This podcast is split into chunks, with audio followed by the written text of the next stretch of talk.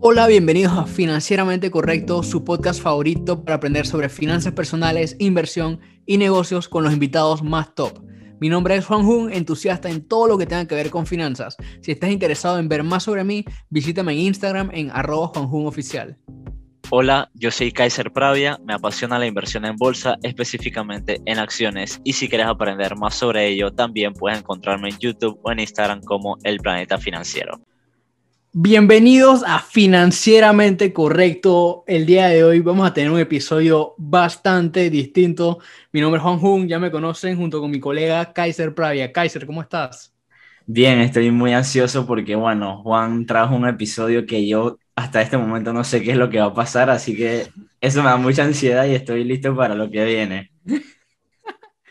Sí, este, para los que no saben, usualmente nosotros en todos los episodios tenemos ya una estructura así como hecha de, de qué es lo que vamos a hablar o con invitado. Eh, bueno, esta ocasión es totalmente distinto. Ni siquiera tengo idea de cuánto va a durar el episodio para que tengan una idea. Si lo ven muy corto, ya saben por qué es. Si lo ven muy largo, también saben por qué es. Eh, pero sí, la cosa es que este va a ser un video distinto, eh, diferente, entretenido. Creo que va a ser más tirando a la parte entretenida que a lo educativo. Obviamente vamos a estar aportando valor, pero tal vez de una manera distinta. Eh, así que ya, sin más que decir, Kaiser te va a contar qué es lo que vamos a estar haciendo el día de hoy y a la audiencia también. Y lo que vamos a hacer el día de hoy es jugar Would You Rather. ¿Qué prefieres? Como Gary ¿Qué prefieres? ¿Qué prefieres? Obviamente versión financiera. Súper. Entonces, para los que no saben qué es lo que es este juego, juego bastante sencillo. Es, te presentan una situación y tienes dos opciones. Y de las dos opciones, tú eliges cuál es la que tú preferirías. Ok. obviamente, esto usualmente se juega así de, manera, eh, ¿qué preferirías? ¿Que te corten un pie o que, te, o que vivir el resto de tu vida sin el meñique? usualmente se juega así, tú sabes cómo se juega, pero obviamente acá, acá lo vamos a estar tirando a una versión más financiera. Vale, súper. Ok, yo sí, estoy súper cool y, y, creo que también cabe resaltar que Juan también va a contestar. O sea, Juan no solamente me va a preguntar, sino que también vamos a saber las respuestas de Juan, así que no nos vamos a quedar con la curiosidad. Lo cierto es que es trampa porque Juan ya sabe lo que va a responder, yo no, yo voy improvisado, pero estoy listo, estoy listo, vamos. Y, mira que en verdad hay unas preguntas que hasta este punto yo todavía estoy seguro de que voy a responder, así que, así que ahí veremos. Primera pregunta. ¿Pagarías todo lo que compres con centavos el resto de tu vida? ¿O pagarle 10 dólares a la semana a un político con el que no estás de acuerdo? Yo creo que sin duda preferiría el del político, porque un, un pagar con centavos todo lo que resta de mi vida, imagínense el día que va a hacer una inversión de miles de dólares o de cientos de miles o lo, que sea. Millones, millones. millones, eso me va a costar tiempo. Me va a costar más de, más de los 10 dólares a la semana ese tiempo que me voy a demorar pagando. Entonces, 10 dólares a la semana son 40 dólares al mes, que son 480 dólares al año. Por 10 años son 4.800 dólares. Entonces, definitivamente creo que me iría por la parte 2. Entonces, ¿cuáles serías tú? yo creo que también, mira, tiene, tiene que ser, por mucho que sea un político con el que no esté de acuerdo, cha, irme pagando en centavos todo lo que compre en mi vida está como, como fuerte. Igual, Aún así, me, me, me, dolerían los 480, pero valen mucho más que pagar todo con centavos igual ya estamos pagando algo así con los impuestos. Sí, los impuestos. sí, básicamente es como un impuesto extra. Exacto. Yo creo que me iría definitivamente por la segunda. Ok, esa probablemente fue la pregunta como más fácil, pensaría yo. En verdad la pregunta, porque cuando la encontré decía un dólar a la semana. Yo la cambié a 10 dólares. Ok. Pero ahora pensándolo, debí ponerlo como que más difícil. Pero no, está bien, está bien. Nos fuimos, nos fuimos con los 10 dólares. Segunda pregunta. Esta fue la más fácil, se va poniendo más difícil. Segunda, acabar con la deuda estudiantil por siempre, o sea, cancelársela todo, todo aquel estudiante que tiene esa deuda o profesional que tenga la deuda. O acabar con la deuda de tarjetas de crédito por siempre. De todo el, de todo el mundo también. Ajá, correcto. obviamente, como, como yo lo veo, ponte la situación, que hay como un reset, todo el mundo queda en cero, sin deuda, y ya de a, partir de ahí te puedes volver a endeudar, etc. Todo el mundo queda como, como un clean slate, en cero. Ok, yo creo que te toca contestar primero. ¿Quieres que yo conteste primero? Está bien, está bien, vamos a hacerlo así. O sea, por mí, deuda estudiantil.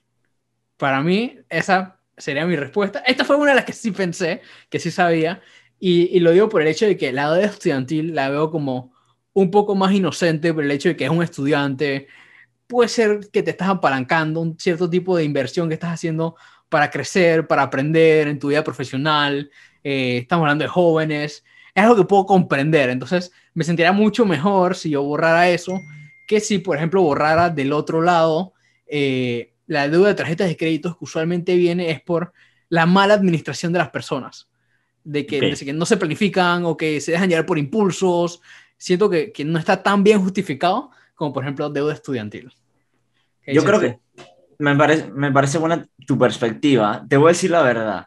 Yo estaba pensando no en, en lo más inocente o en lo más ético, sino en lo más beneficioso para la población en general. Para la gente. Entonces yo creo que yo eliminaría las de las tarjetas de crédito porque creo que hay más cantidad. Creo que hay más, más, más deuda, más volumen en ese sector que en el de la deuda estudiantil. Y eso era lo que escogía, pero me pareció, eh, casi cambia respuesta por lo que dijiste, pero bueno, esa es la parte de contestar el segundo, ¿no? Pero mantengo mi respuesta, que es las deudas de las tarjetas de crédito. También está como el hecho de que lo pensé también, eh, el tema de la tasa de interés. La tasa de interés en una tarjeta de crédito es más alta que en la de un préstamo estudiantil. También. Entonces te quedas como que... Mucho más alta. va, va, más por la línea, por, por a, a tu argumento, pues. Eh, está, ahí, está, ahí, para que, que lo consideren. Eh, y aquí hago un, un, un, paréntesis de que todos los que nos están viendo en YouTube pueden dejar sus comentarios abajo y decirnos qué es lo que ustedes responderían. Eh, vamos a estar leyéndolos y comentándoles al respecto a ver, a ver qué es lo que es. Sí, también quería agradecer a los que nos escuchan en Spotify, eh, que, bueno, tuvimos el stat de 482 personas que nos tienen como su podcast favorito, así que la verdad que muy agradecido. Ojalá tuviéramos esos datos de YouTube Obviamente ya son más difíciles porque en YouTube hay música, otros, otros canales de otro tipo, pero súper agradecidos, suscríbanse al canal de YouTube, déjenos sus comentarios en, spot, en 5 estrellas en Spotify, like, en Apple Podcast, en todos lados, interactúen, háganos crecer, sí, vamos a llegar a más personas y bueno, continuamos. Sí, ahí te iba a decir, ahí uno de los creadores más grandes en YouTube, Marques Brownlee, él hace contenido de tecnología y esto, todo diciendo que, hey, debería haber un, un Spotify Wrapped pero de YouTube. Estaría como cool. Sí, estaría bueno. Entonces, seguimos. Tercera pregunta. ¿Qué preferirías? Haz tú primero. ¿Ganar la lotería y perder a todos tus amigos? ¿O perder todo tu dinero y encontrar a tu alma gemela? Mm. Yo creo que lo, lo okay. yo creo que lo todo, todo lo que es emocional, lo que no es material, lo intangible, yo creo que está por encima de lo material. Podría perder todo mi dinero, pero estoy seguro que podría levantarme, pero ya voy a tener a mis amigos, porque si escojo la otra pierdo a mis amigos y ahora también tengo ah. a mi alma gemela. Entonces realmente creo que definitivamente la segunda, porque lo material se, se, se recupera. Es, ya estamos en riesgo, Juan, de tú y yo perderlo todo.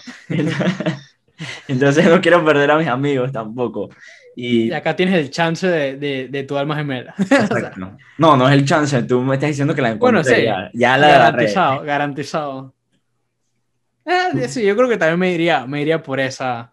Siempre darle más importancia pues el tema personal, emocional, que a lo cha, monetario al final del día. Sí. Quiero, Pero más quiero, o menos por esa línea hay varias preguntas, así que... Quiero aprovechar que alguien me comentó, un, una parte de la audiencia me comentaba que uno de nuestros podcasts, que es El Balance en tu Vida, que hablamos sobre él, creo que fue el podcast número 21, si no me equivoco, que le sirvió mucho en su vida personal, eh, y por eso traigo esto a la audiencia, porque esto es un podcast de dinero, de inversión, pero que nosotros te estemos conversando de que lo intangible es más valioso, de que a veces el trabajo no lo es todo, que a veces el dinero no lo es todo, creo que es una parte muy, muy, muy particular de nuestro podcast porque no ponemos el dinero sobre todo. Y bueno, quiero agradecer a esa persona que me comentó porque esos son los comentarios que, que nos hacen llegar, que nos hacen motivar y, y lo quise traer aquí, Juan no se lo había dicho antes, para que la audiencia también eh, vea esa parte, ¿no? Vea esa parte de que hay que tener un balance y que si no han escuchado ese episodio, pues vayan a escucharlo, si no me equivoco es el número 21.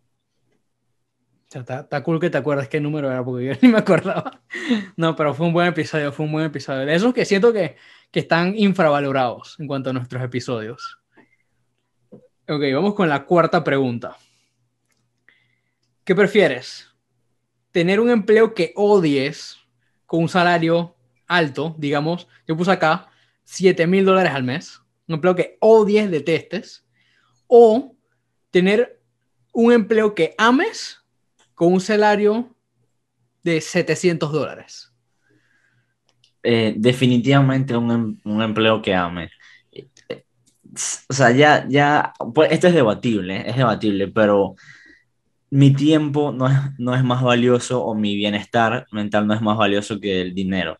Entonces, uno normalmente se pregunta en su día a día, aunque las personas, se dice que las personas más ricas del mundo son las más infelices, que tienen más problemas, etc. Y yo creo que va por esa línea, porque que tú te levantes y digas, ay, como que me falta algo, tengo la cuenta de banco llena, tengo los materiales, todo lo que siempre quise, entre comillas, pero cuando llega ese momento dices, como que no es lo que querías en serio. Nos pasó con Min, con Min Chen, que le entrevistamos y ella dijo, llegué a ser top, viajaba a todo el mundo, mi cuenta estaba llena, tenía acciones de las multinacionales, etcétera, etcétera, los mejores puestos. Y al final dijo, esto no es lo que me llena.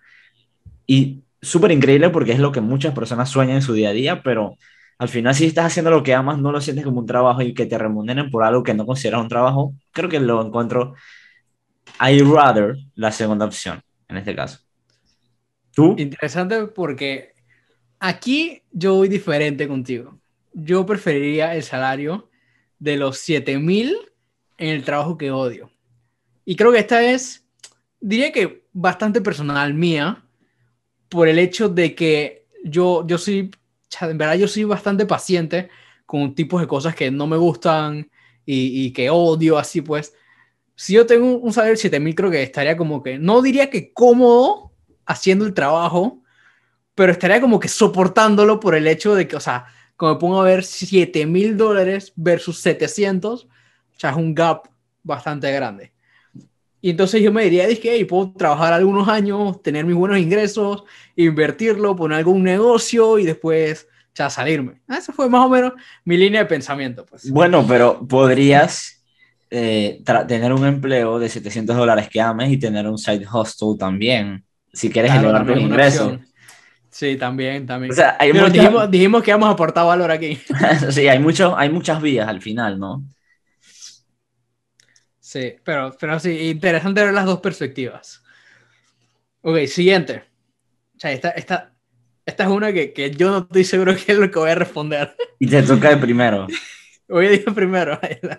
ok, ¿qué preferirías? ¿Gastar un millón de dólares viajando. No, con, con M, con M. Un millón de dólares viajando, recorriendo el mundo, o donar un millón de dólares a caridad. Hay, hay como una línea ahí bien delgada entre, entre una y otra. ¿De, ¿De, dónde salieron el millón de dólares? ¿De dónde salió? ¿De ¿Cómo conseguiste ese millón? ya, no sé, no, no, no me puse un caso hipotético en esta. Digamos que te levantaste y legalmente apareció un millón de dólares en tu cuenta de banco. Y te dicen, ya, te lo tienes que gastar. Okay. ¿Qué hacemos? Te toca. Me voy de viaje. ok, fair enough. Yo creo que en esta a sentir un poco mal, pero voy a ser, chavo, voy a ser egoísta. Yo diría que me iría de viaje con ese millón de dólares. Ok, ok, no, no, de, no de explicaciones, por favor. Eh, yo creo que yo personalmente, o sea, no, no quiero decir que obviamente yo lo donaría, pero si aparece mágicamente, creo que lo donaría, en realidad. Si yo me lo gané, lo construí, lo fabriqué, me voy de viaje, obviamente. O si Sí, hizo no. una inversión en la lotería, inversión entre comillas, esa es la, la peor combinación que puedo haber dicho, inversión lotería. Si especulo en la lotería y me gano la lotería, me dan el millón, creo que también me iría de viaje.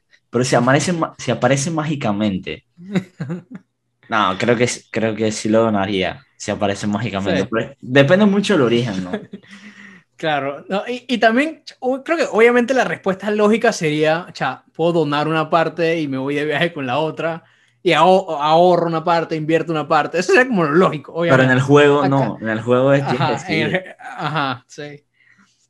Sí, está interesante que sea de, dizque, de dónde vino el dinero, pero cha, me mantendré con mi respuesta de, de me voy de viaje a- con, con el hecho que tal vez parezca como insensible aquí, pero, pero que esa es mi respuesta. Fair enough. Vamos con la siguiente.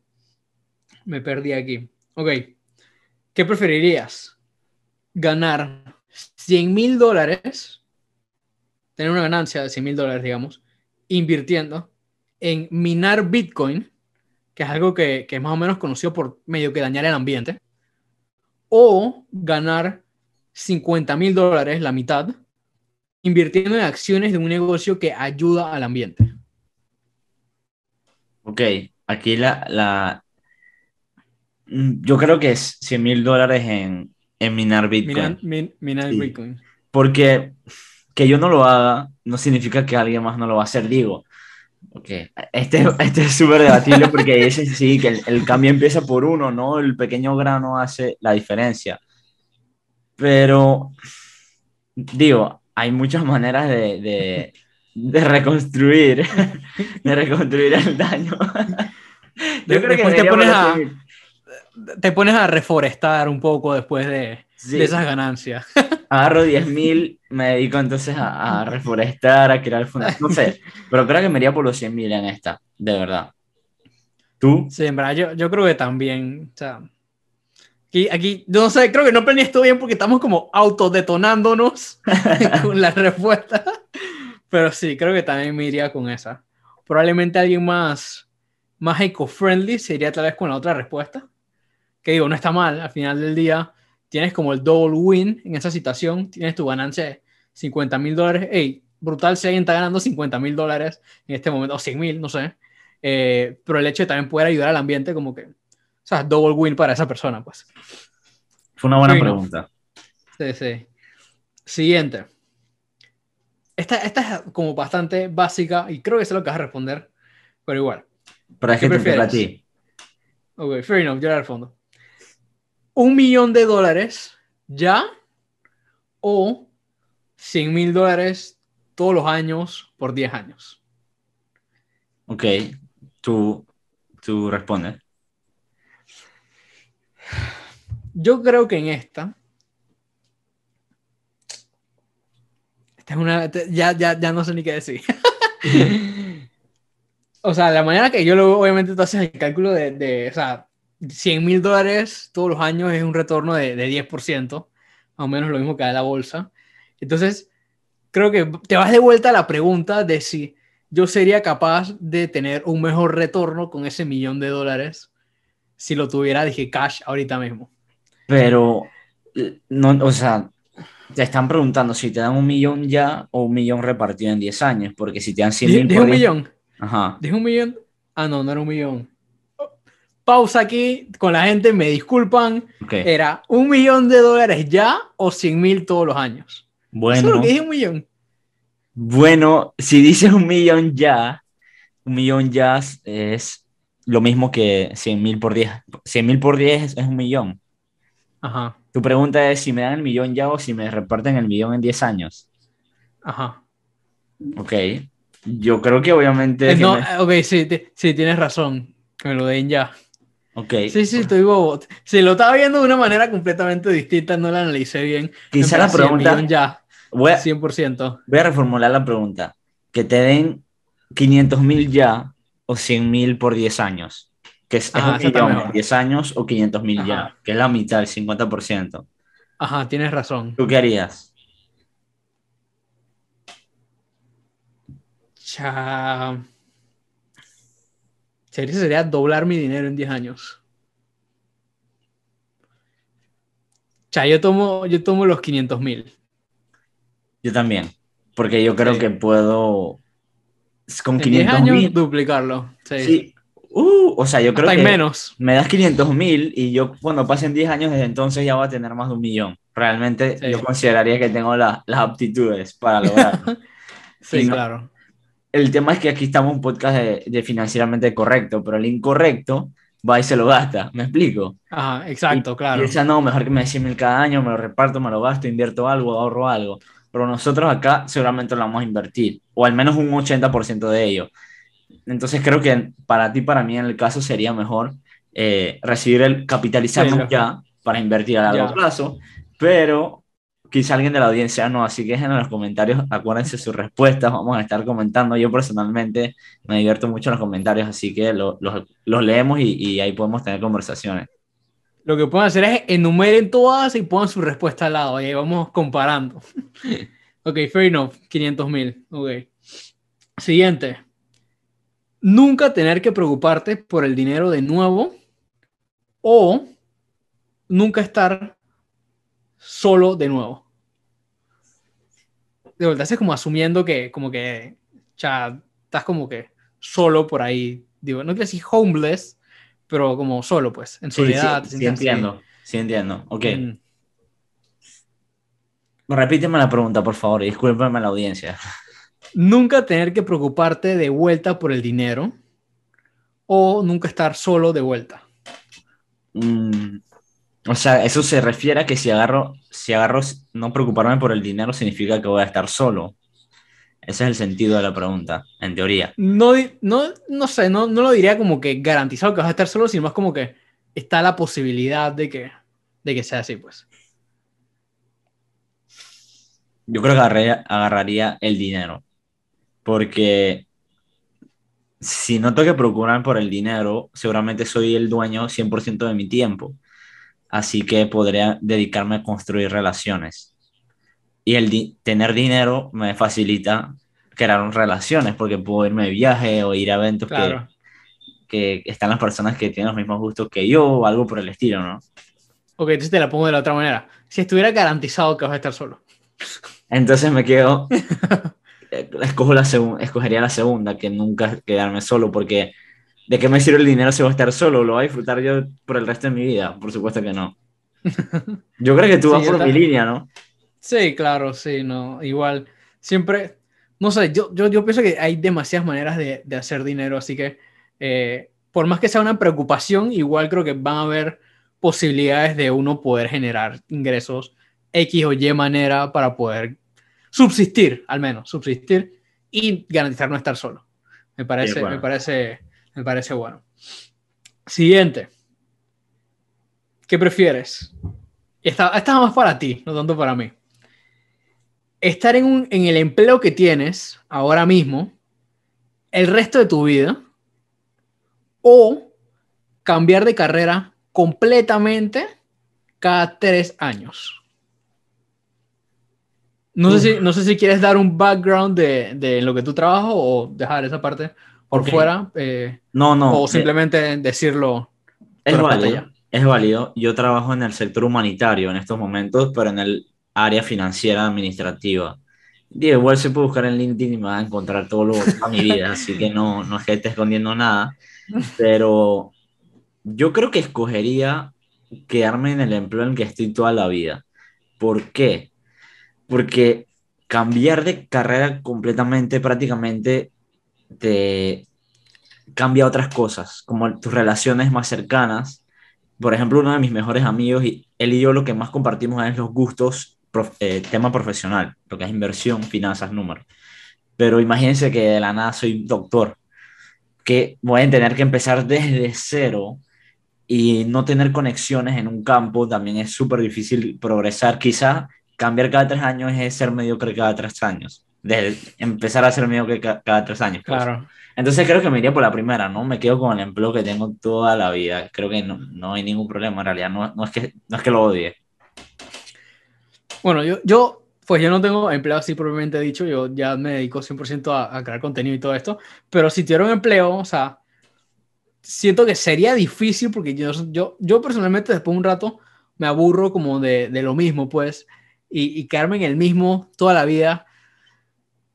Estaría difícil, pero sí siento que estaría más difícil cambiar de empleo, o sea, carrera completamente cada tres años. Por mucho que me parecería interesante como, y que, hey, en verdad, voy a, voy a conocer, a obtener tanto conocimiento de todo, tal vez sí, de, cierta manera medio mediocre, porque, o sea, a estar siempre como renovándote, pero vas a aprender en sí demasiado, vas a ser, dije, dije Sócrates, de lo mucho que vas a saber.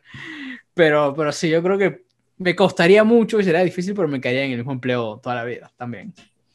Vale. Me parece bien. Era buena, me gustó esa pregunta. Eh, Siguiente. Esta es otra, esta es interesante así, medio, medio que más moderna, no tanto para la época de Sócrates, sino más como la actualidad post pandemia, se podría decir. Y, y creo que muchas personas se van a sentir identificadas con esta, y es, ¿qué preferirías? ¿Trabajar desde casa con un salario de dos mil dólares al mes o trabajar en la oficina con un salario de tres mil dólares al mes? Esta es una que, chat, yo la respondo primero, la respondo primero.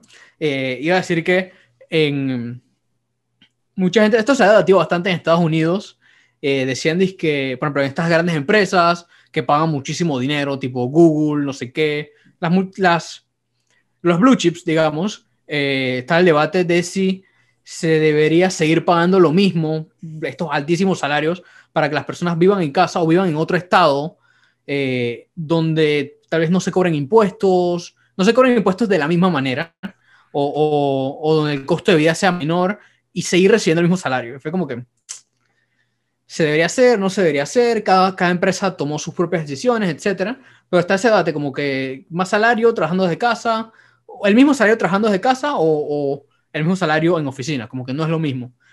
Yo personalmente, respondiendo a esto, yo honestamente creo que yo preferiría trabajar desde casa con un salario de dos mil dólares. Yo, o sea, por el hecho de que, no sé, es la comodidad de poder estar en mi casa, eh, lo, los ahorros que voy a tener de no estar saliendo todos los días, tal vez en transporte, también siempre cuando uno sale, está como el gasto en comida, que si salgo a comer, que si algo, hago algo después, siento que se reduciría, entonces el costo de vida en teoría bajaría. Y, y, yo personalmente creo que soy yo personalmente que yo disfruto trabajar desde mi casa, desde la comunidad, por despertarme más tarde, etcétera, etcétera, etcétera. Ok. Sí faltaría, sí faltaría el detallito ese como de, del contacto humano, que a veces siento que para algunas personas podría ser más importantes, más importante, pero creo que yo podría estar cool con eso. Buena pregunta, pero creo que es fácil respuesta. No, mil dólares al mes no vale eh, la comodidad de trabajar en chancletas y en pantalón corto. De verdad. Tú dices. Almorzar comida caliente, no, no estar pensando a las 12 qué es lo que vas a comer, ir a la oficina. Yo te puedo decir porque yo tengo la experiencia súper, súper cercana. Quizá tú tienes un poquito más de tiempo que no la, no la vives, eh, la experiencia.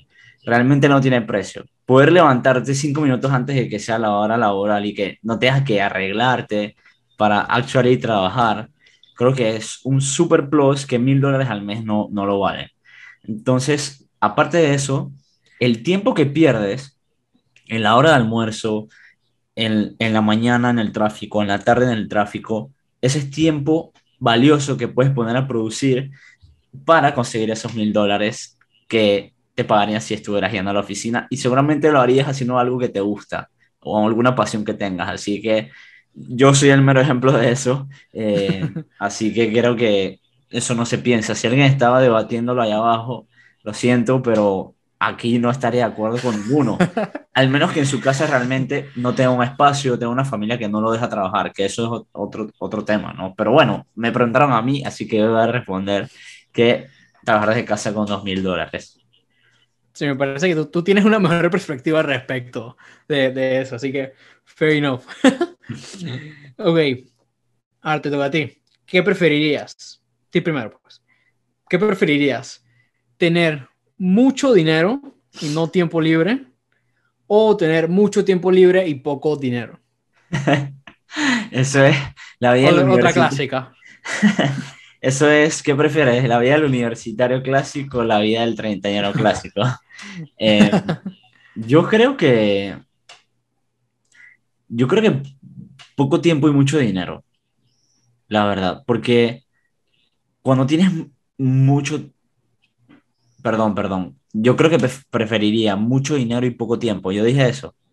Sí, sí. Ok, súper, porque si tienes mucho tiempo y poco dinero, eh, que es lo contrario a lo que respondí, yo creo que la, la ociosidad te termina comiendo, ¿no? Haces cosas que no son productivas, no te acostumbras a, a, ser productivo.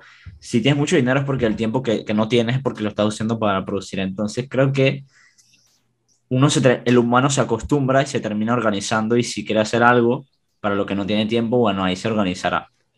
Esa es mi respuesta. Yo, yo esa, esa pregunta me acordó a, a, Kevin O'Leary, el de Shark Tank. Él decía que, o sea, él, usualmente estas personas, muchas de las personas ricas y exitosas y todo esto, no lo hacen tanto por el dinero, sino más porque les gusta lo que hacen, pues, y tienen resultados, y eso es lo que les trae el dinero.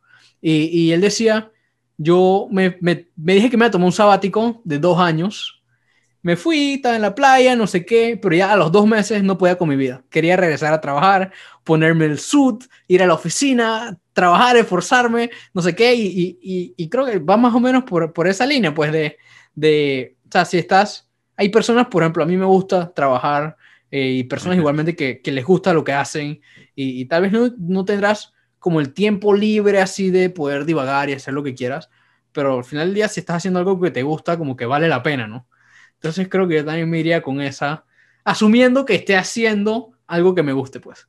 Por tipo, supuesto. Si, si, si, hiciera lo mismo que estoy haciendo ahorita mismo, 100%, me iría, me iría con eso. Pero sí, está interesante. Estaba más interesante de lo que pensé que iba a estar esa pregunta.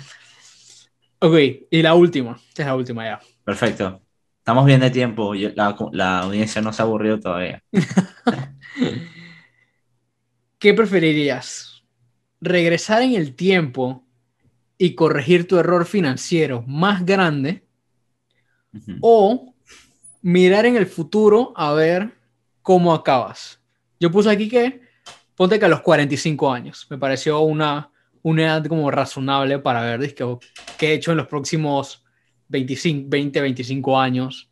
Siento que es una edad como que lo que ibas a hacer ya lo hiciste y lo que tal vez te quede algo de tanque en el gasto ya para algo diferente, pero bueno, parece una edad buena. Te toca primero. Yo honestamente siento que no he tenido un error lo suficientemente grande financieramente como para decirles que tengo que regresar para atrás para tratar de corregirlo. O sea, hay ciertos errores que, eh, que ni siquiera estoy seguro que me gustaría corregirlos, sino más como que me gustaría, como que lo consideraría, es lo que diría. Entonces yo creo que yo preferiría ver en el futuro a ver cómo estoy a los 45 años. Sé que siempre hay con esta guía de viajar en el tiempo, siempre hay como un lío de la línea temporal, una locura así, pero, pero yo diría que preferiría ver cómo estoy a mis, a mis 45 años. De, bueno, es, es buena respuesta y me voy también por ella, pero quería expandir sobre un error financiero, o no tanto error, pero es como un, do, una puya que tú dices, ay, hubiera ganado X cantidad. Siempre tenemos uno de esos. Y ahora que hablamos de error financiero, creo que sería un buen episodio hablar sobre errores financieros. Ahora, nunca lo hemos tocado. Si a la audiencia le gustaría, háganos saber aquí abajo, o en Instagram, o en los comentarios donde, donde puedan con, contactarnos. Y yo escogería la de, también la de los 45 años, pero también muy por tu línea. No tenido un error financiero tan grande, pero para dar una respuesta con valor añadido, de mis errores que, no errores, pero de las cosas que más he dicho no gané como quise, fue cuando las acciones de, de NIO, que la compré a 2 dólares y la acción iba a, costar hasta 60, a valer hasta 60 dólares. Siempre pasa eso en bolsa, nunca adivinas el mínimo, nunca adivinas el máximo, nunca adivinas cuánto tiempo va a subir, en cuánto tiempo va a bajar, imposible saberlo. Pero si tuvieras para, para enmendar algo, yo no tenía poco dinero y tenía una cantidad que si se multiplicaba por 30 veces, porque yo la compré a 2 y yo llego hasta 60, que eso son 30 veces, quizás se hubiera hecho un cambio de vida. Quizá. Pero realmente creo que tengo muchas oportunidades por delante que pueden tener el mismo potencial que tuvo Nio en su momento y de una manera más predecible. Entonces, me voy por los 45 años sin pensarlo, sin duda. Sí, yo, yo también ahí para aprovechar el, el agregar valor, yo en el... Sería, para mí sería haber invertido en Bitcoin antes. Yo en, en el 2017, hace cuatro años, cuatro años, sí, cuatro años, casi cinco años, yo estuve literalmente, el tema me acuerdo perfectito, hasta con los compañeros de clase con lo que estaba, estaba en una clase de la universidad de ingeniería macroeconómica, o sea, me acuerdo perfectito hasta de la clase. Y estamos hablando de, de, de invertir en criptomonedas. Obviamente eso no era, no era tan grande como lo es ahorita mismo, y ahorita mismo ni siquiera lo considero grande todavía. Ahora está como tamaño decente el mercado, pero en el 2017 no era así, era más pequeño. Y en ese momento yo estaba hablando con mis compañeros sobre, sobre si invertir en Bitcoin o no y ponerle dinero y cómo hacerlo. Y sí me arrepiento de no haber investigado más a fondo cómo hacerlo. Porque yo como que leí, me dejé llevar, no quedé seguro cómo lo hacía, así que lo dejé. Dije, eh. Si lo hubiera hecho de vuelta, sería un game changer. Sí, total. Pero creo que todos vamos a tener algo de eso en nuestra vida y seguirán viniendo varias así. Y sí. digo, antes, ahora es el Bitcoin y antes era ay, yo vi ese etiquete de la lotería que ganó el, el gordito. Sí. Y yo lo vi y lo toqué. Estaba a punto de comprarlo, pero algo me dijo que no lo comprara. O sea, ese es como el Bitcoin de ahora, ¿no? Pero creo que al final nos queda mucho por delante y a la mayoría de las personas que estamos aquí, y creo que podríamos quizás no tener un game changer como tal, pero algo que nos saque, que nos saque, que nos dé un poco de tanque de gas, como tú dices. Claro. Yo, yo me quedo súper curioso y a mí, en realidad, a mí nunca se me cruzó nada de, de criptomonedas. Hace 2017, ni 2016, ni 2014. Nada, literalmente. Yo las, me enteré de ello ya cuando había explotado, entre comillas, ¿no? Pero bueno, claro. al final creo que es parte, cada uno vive su vida, pero esta, esta respuesta estaba para mí fácil porque no, no tenemos grandes errores financieros. Quizá para otra sí. persona le gustaría. experiencia. Exacto, sí. le gustaría echar para atrás.